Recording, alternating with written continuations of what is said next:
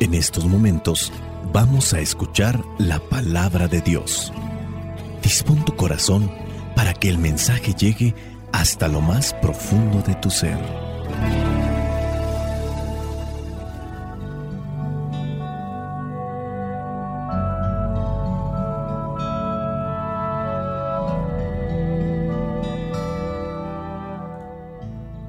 El Evangelio que la iglesia nos presenta para el día de hoy corresponde a Lucas capítulo 6 versículos del 27 al 38. Dice así, pero a ustedes que me escuchan les digo, amen a sus enemigos, hagan bien a quienes los odian, bendigan a quienes los maldicen, oren por quienes los insultan. Si alguien te pega en una mejilla, ofrécele también la otra. Y si alguien te quita la capa, déjale que se lleve también tu camisa. A cualquiera que te pida algo, dáselo. Y al que te quite lo que es tuyo, no se lo reclames. Hagan ustedes con los demás como quieren que los demás hagan con ustedes. Si ustedes aman solamente a quienes los aman a ustedes, ¿qué hacen de extraordinario? Hasta los pecadores se portan así. Y si hacen bien solamente a quienes les hacen bien a ustedes, ¿qué tiene eso de extraordinario? También los pecadores se comportan así. Y si dan prestado solo a aquellos de quienes piensan recibir algo, ¿qué hacen de extraordinario? También los pecadores se prestan unos a otros esperando recibir unos de otros. Ustedes deben amar a sus enemigos y hacer bien y dar prestado sin esperar nada a cambio.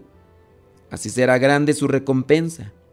Y ustedes serán hijos del Dios Altísimo, que es también bondadoso con los desagradecidos y malos. Sean ustedes compasivos, como también su Padre es compasivo. No juzguen a otros, y Dios no los juzgará a ustedes. No condenen a otros y Dios no los condenará a ustedes. Perdonen y Dios los perdonará. Den a otros y Dios les dará a ustedes. Les dará en su bolsa una medida buena, apretada, sacudida y repleta. Con la misma medida con que ustedes den a otros, Dios les devolverá a ustedes. Palabra de Dios. Te alabamos, Señor. Señor Jesucristo, nuestro divino Salvador, gracias te damos por tu infinito amor.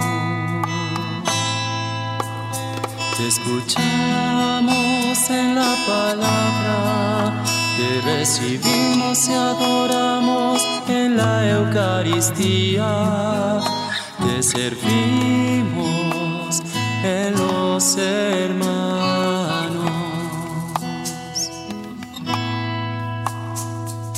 Que seamos misioneros como lo quieres tú, enseñando los hombres el fuego. Hay pasajes del Evangelio que tienen un mensaje claro, conciso, muy práctico. También es cierto que la Biblia tiene ciertos pasajes que pareciera ser que aunque se busque explicarlos, nomás no se puede entender bien qué es lo que nos quiere decir Dios porque entendemos que habla en un contexto cultural muy diferente, es para otro tipo de mentalidad, ciertamente, y a veces es un mensaje velado, es un mensaje teológico con una simbología que tenemos que estudiar y profundizar. Hay palabras, hay palabras de Jesús que son fáciles de entender, pero difíciles de practicar. Muchos, por eso pienso yo, tienen dificultad para poder seguir a Cristo porque a veces entendemos que seguir a Cristo es solamente orar. Voy a dirigirme al Padre para conseguir paz en mi corazón, para tener armonía. Voy a realizar este rito, este culto para agradar a Dios y que Él me bendiga, que me vaya bien en mi trabajo, que me vaya bien en lo que realizo, que me vaya bien en el examen que tengo que presentar en la escuela porque no estudié. Tengo problemas en el matrimonio. Le voy a rezar a Dios para que los problemas se solucionen sin que yo meta la mano, sin que yo haga absolutamente nada. Yo ya me recé 4, 5, 10, 20 rosarios. Toda la semana me la paso en el templo. Soy el coordinador, soy el que realiza esto y lo otro y aquello, las procesiones. Soy el que está en el grupo de intercesión. Con esto no quiero decir que está mal el hacer oración, el estar en grupos, pero a veces nos quedamos solamente con la exterioridad. Jesucristo ha estado reclamando a los fariseos, a los maestros de la ley, que porque si sana a un sordo, a un tullido, que porque los discípulos no se lavan las manos, que porque desgranaron unas espigas de trigo y comieron trigo porque traían hambre. Y al confrontar Jesús a los fariseos, a los maestros de la ley, también les está dando una enseñanza. No hay que caer en lo que vendría a ser conocido como escrúpulo, legalismo, demasiado escrupulosos, exagerados para realizar cierto tipo de actividades. Pero dentro de lo que es el corazón misericordioso, compasión, ayudar a los que están enfermos, a los que están sufriendo, ahí nos quedamos con los brazos cruzados. Me llegó un correo y les voy a compartir parte de lo que me escribe esta persona. No vamos a decir nombres para no andar echando de cabeza a nadie y andarlo exhibiendo. Yo tengo por seguro que así como esta persona está equivocada en su manera de vivir su fe, su religión, también podemos estar nosotros y a veces no nos damos cuenta y ahí es donde quiero lanzar mi reflexión. No es exponer a una persona, es exponer una actitud que puede ser que yo esté realizando. La carta dice, tengo 20 años de edad y fue a los 16 años que empecé a aprender sobre la gran misericordia y amor que Dios nos tiene como sus hijos. Recuerdo que todo fue muy difícil, porque todo era tan nuevo para mí, pero sentí la gran necesidad de saber y aprender más. Al año entré en el grupo de animación ahí en el ministerio, en la parroquia donde yo participaba. Cuando estaba ahí animando y alabando al Señor, sentí algo inexplicable, una inmensa felicidad. Recuerdo que todos me miraban como si estuviera loca, porque yo era la única joven. Todos los demás ya estaban grandes y muchos de ellos eran casados, otros eran viudos. Pero no me importó porque yo bailaba, animaba y todo lo hacía por el Señor. Después fueron pasando muchas cosas en mi vida que me fueron alejando de la animación del Señor. Cosas de la escuela, cosas de la vida. Ahora me siento muy sola, confundida y vacía.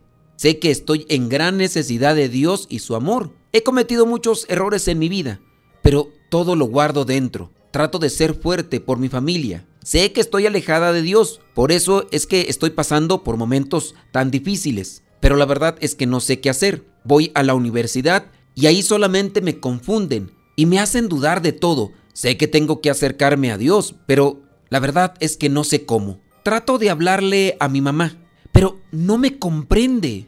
Yo considero que no me entiende porque ella creció en un tiempo diferente. Por eso ya no trato de hablarle de estas cosas. Porque cuando trato de explicarle mi situación y por lo que paso, siempre entramos en discusión. La verdad, aunque tenga 20 años, añoro el amor de mi madre, añoro que me dé un abrazo. Mi mamá y mi familia son de los que siempre están en la iglesia. Mi mamá pertenece al grupo de intercesión en el ministerio, pero la verdad es tan difícil hablar con ella porque no me entiende. Espero me dé un consejo de cómo acercarme más a Dios y quitar de mí este vacío que siento después de haber experimentado la misericordia de Dios.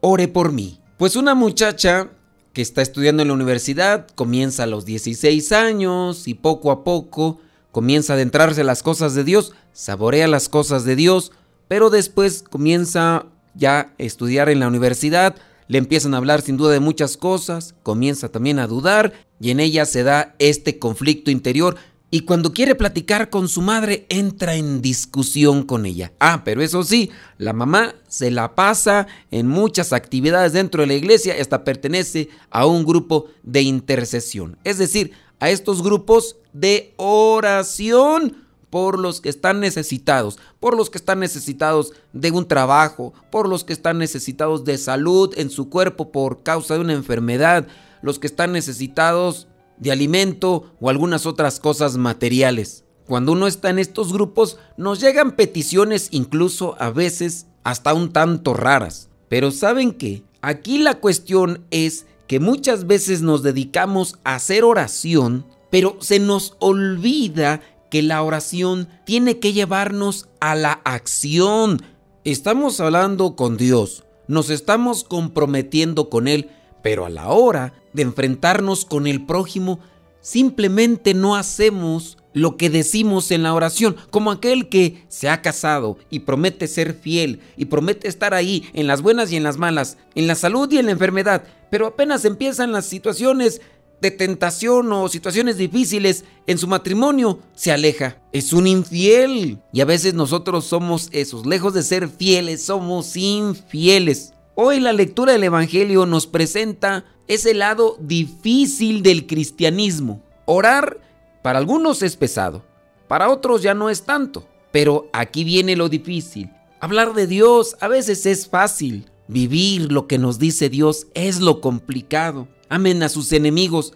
Puede ser tu suegra, puede ser tu nuera, pueden ser tus vecinos, pueden ser tus compañeros de trabajo. Amen a sus enemigos, hagan el bien a quienes los odian. Y muchas veces nada más hacemos el bien a aquellas personas de las que esperamos que nos den algo o que nos den la misma respuesta. Muchas veces hasta hay alegría cuando le va mal a otra persona. Tuviste un problema con tu vecino, te disgustaste, te gritaste, te enojaste con él y después le pasa una desgracia. Puedes ayudarlo, pero no lo ayudas e incluso hasta te da alegría que le haya pasado eso. Y algunos hasta llegan a decir el karma, el karma. Eso no es de Dios, eso no es cristiano. Entre los mismos esposos, aquellos que se han disgustado, dice el versículo 28, bendigan a quienes los maldicen Oren por quienes los insultan. Tengamos presente en nuestra oración aquellas personas que nos han hecho la vida difícil con calumnias, con mentiras. Vamos a orar por ellos para que el Señor les toque su corazón, para que se conviertan. Si ustedes aman solamente a quienes los aman a ustedes, ¿qué hacen de extraordinario? El Señor nos invita a vivir de manera extraordinaria, no como lo hace una mayoría. El cristianismo es para ser extraordinario.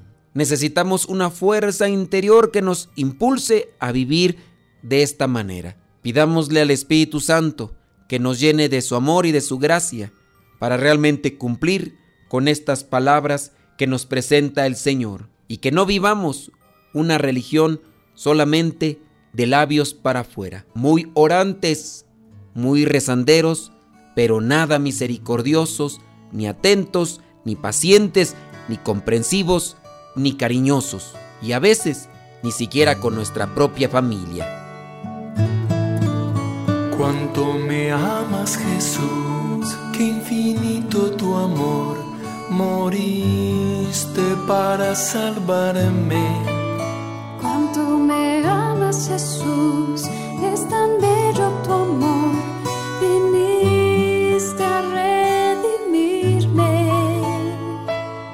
todo en ti es amor. No merezco tan perfecto amor. Gracias Señor, Dios del amor.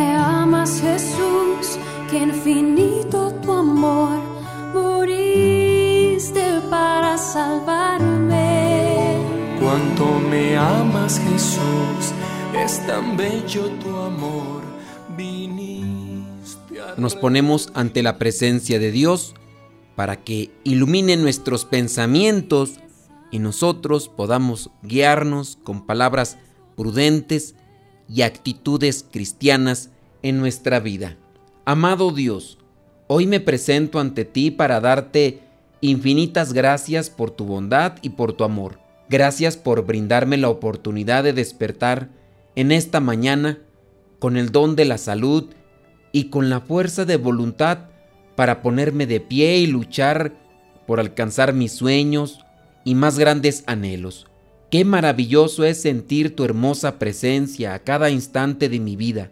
Gracias también, Padre Celestial, por multiplicar mis fuerzas, por renovar mi corazón y por abrir las puertas de la prosperidad ante mí.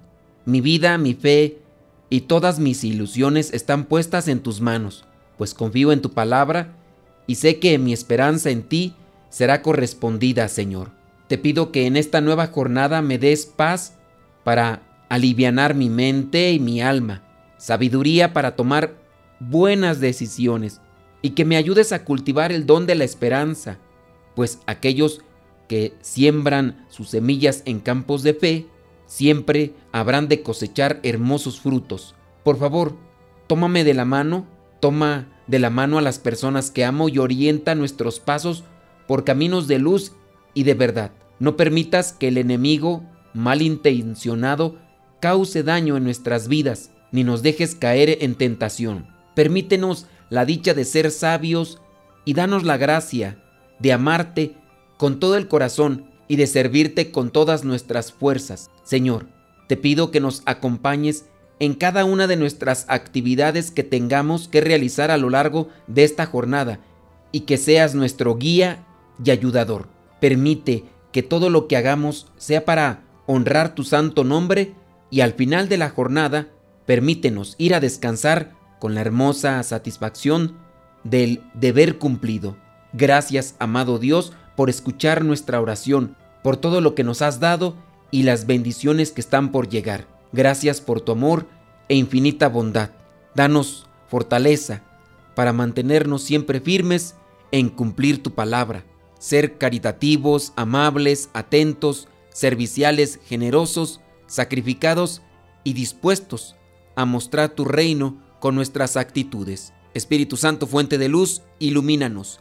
Espíritu Santo, fuente de luz, llénanos de tu amor. La bendición de Dios Todopoderoso, Padre, Hijo y Espíritu Santo, descienda sobre cada uno de ustedes y les acompañe siempre. Soy el Padre Modesto Lule de los misioneros servidores de la palabra. Vayamos a vivir el Evangelio. Lámpara es tu palabra para mis pasos, luz en mi sendero. Lámpara es tu palabra para mis pasos, mi. Luz, tu palabra es la luz.